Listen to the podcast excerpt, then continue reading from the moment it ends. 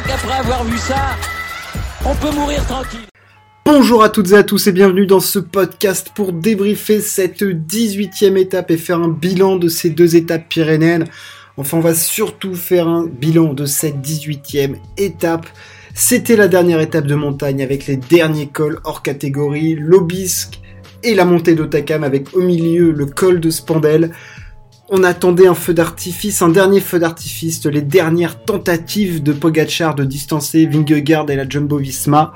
Euh, bon, alors on a eu les attaques de Pogachar, la Jumbo Visma a répondu plus que présente, l'équipe a montré toute sa puissance et Vingegaard a magnifié tout ça en allant gagner l'étape au sommet. Euh, le Danois a repris encore plus d'une minute au Slovène et va remporter ce Tour de France. Il y a plus de 3 minutes d'avance, il ne devrait logiquement plus rien se passer. Euh, il reste trois étapes, voilà, s'il n'y a pas de, gros dommages. Euh, Jonas Vingegaard remportera euh, ce Tour de France et ça sera son premier grand tour. le Danois a été sublime en suivant les attaques de Pogachar. Il avait déjà résisté la veille. Et aujourd'hui, alors Pogachar n'a pas du tout été aidé par ses équipiers. Euh, la Jumbo Visma qui avait été surprise hier a pris les devants, a placé Wout van Aert qui a été, mais c'est même pas phénoménal, c'est énormissime, mais on reviendra sur, sur ces PF qui sont hallucinantes, euh, a placé Wout van Aert dans l'échappée, derrière avec aussi du, euh, du Benoît, euh, du Van, du donc qui ont pu euh, aider l'équipe a été surnaturelle et Pogachar dans ce pandel a tenté à plusieurs reprises de décrocher Vingegaard. Il a mis plusieurs salves d'attaque, hein, tel un vrai grimpeur, une, une autre. On laisse revenir les équipiers. Sepkus était là et à chaque fois revenait, mais Pogachar en remettait une. Vingegaard a toujours répondu. Il y a un moment où on a cru que euh, Pogachar avait lâché Vingegaard, il avait pris 10, euh, 10 euh, mètres à peu près, mais Vingegaard a vite raccroché les wagons et la roue de Tadej Pogachar dans ce pandel pour ne plus le lâcher. Alors Peut-être que le tour s'est joué dans la descente de ce col. Les deux se sont fait très très peur. Euh, d'abord, euh, Vingegaard, qui, euh, mis sous pression par Pogachar, a failli perdre le contrôle de sa machine à plus de 80 km/h. Et là, le tour aurait été fini. Mais l'histoire voulait que c'est Pogachar qui, quelques longueurs plus loin, allait tomber. Bah, alors, il tombe plutôt, plutôt lentement, mais bon, il se rappe quand même bien comme il faut.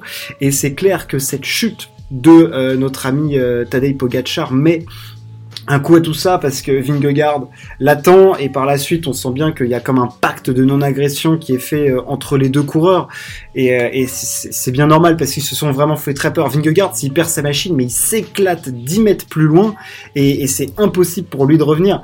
Donc euh, non non c'est c'était une descente très technique avec des virages, c'est une descente typique d'un col pyrénéen avec des virages serrés, une accroche, un revêtement qui est moyen donc voilà Pogacar a tenté et après, dans la montée d'Otakam, on a bah, la dernière banderie.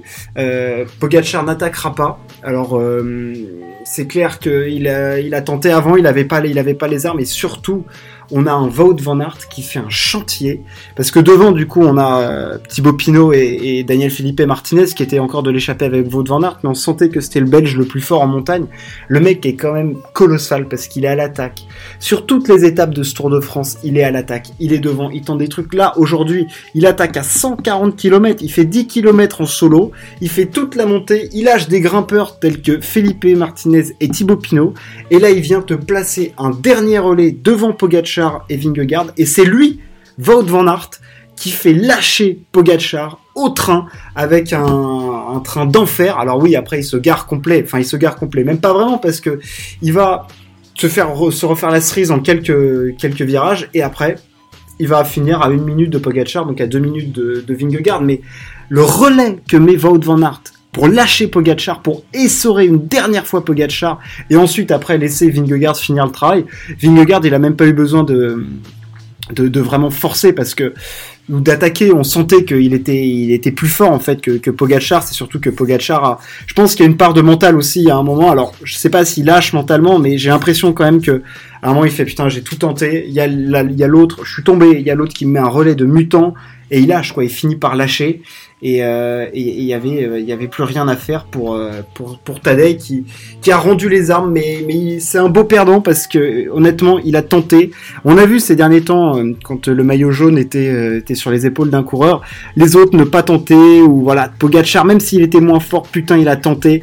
Il s'est dit je tomberai les armes à la main et, et Pogachar est tombé les armes à la main clairement euh, mais quel, quel combat les deux ont fait et, et, Vingegaard est un magnifique vainqueur et un niveau stratosphérique. Euh, c'est vrai qu'on avait un doute sur qui était le leader entre Primoz Roglic et Jonas. C'est clairement le Danois qui avait bien préparé son coup. Il a progressé partout en montagne. Il était juste phénoménal.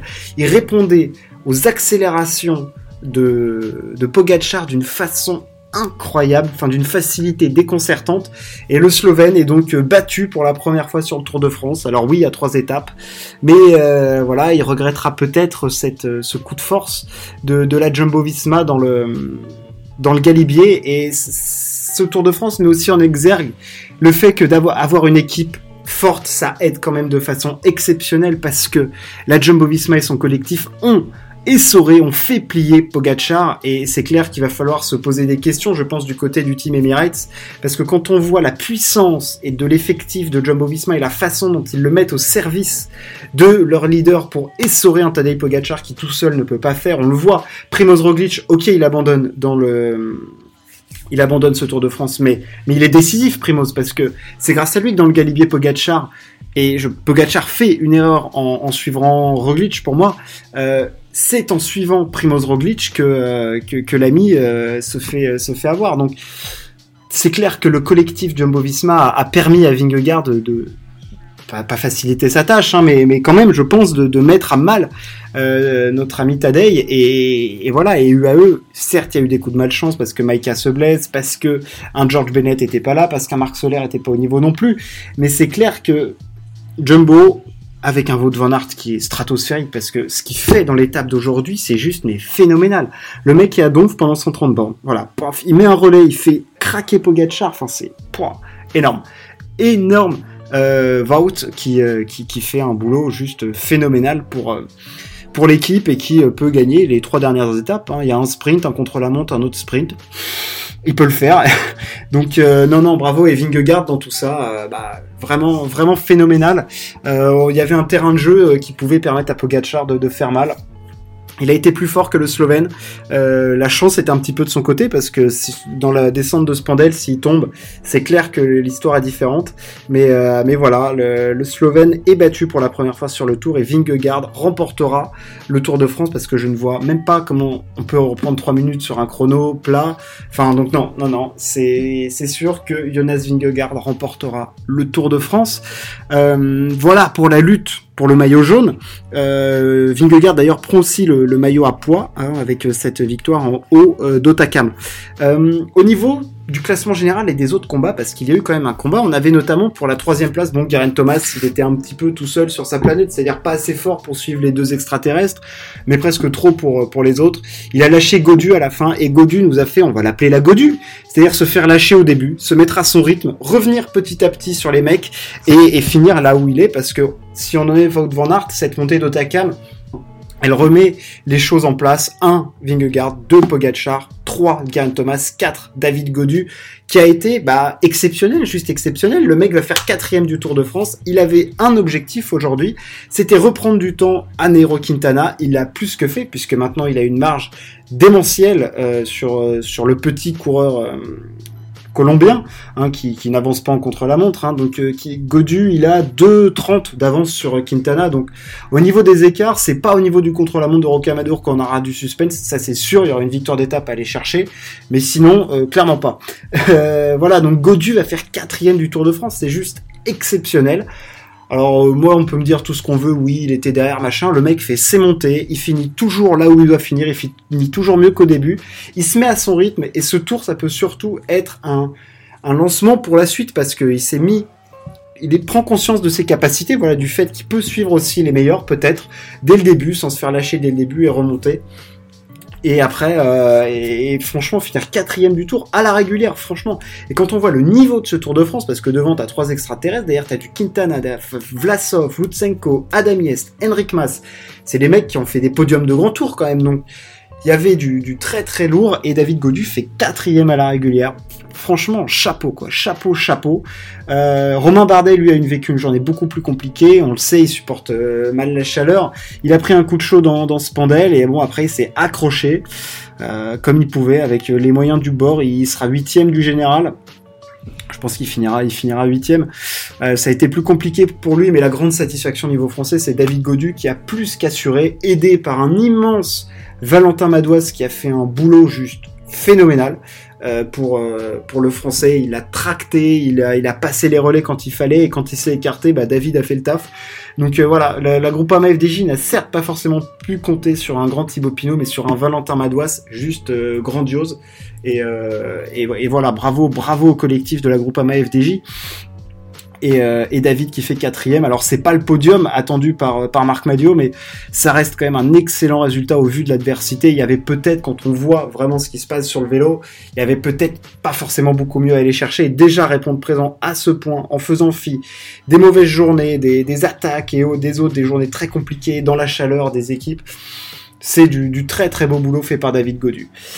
Voilà, voilà pour cette étape euh, entre Lourdes et Otakam. On, a eu un dernier feu d'artifice qui consacre Jonas Vingegaard, qui remportera ce Tour de France. Il a réussi à vaincre l'invincible Sloven Tadej Pogacar. Euh, on attend de plus amples luttes entre ces deux coureurs pour les prochaines années. J'espère que ce podcast vous a plu. N'hésitez pas à partager et à vous abonner. On se retrouve très très vite. Ciao, à plus.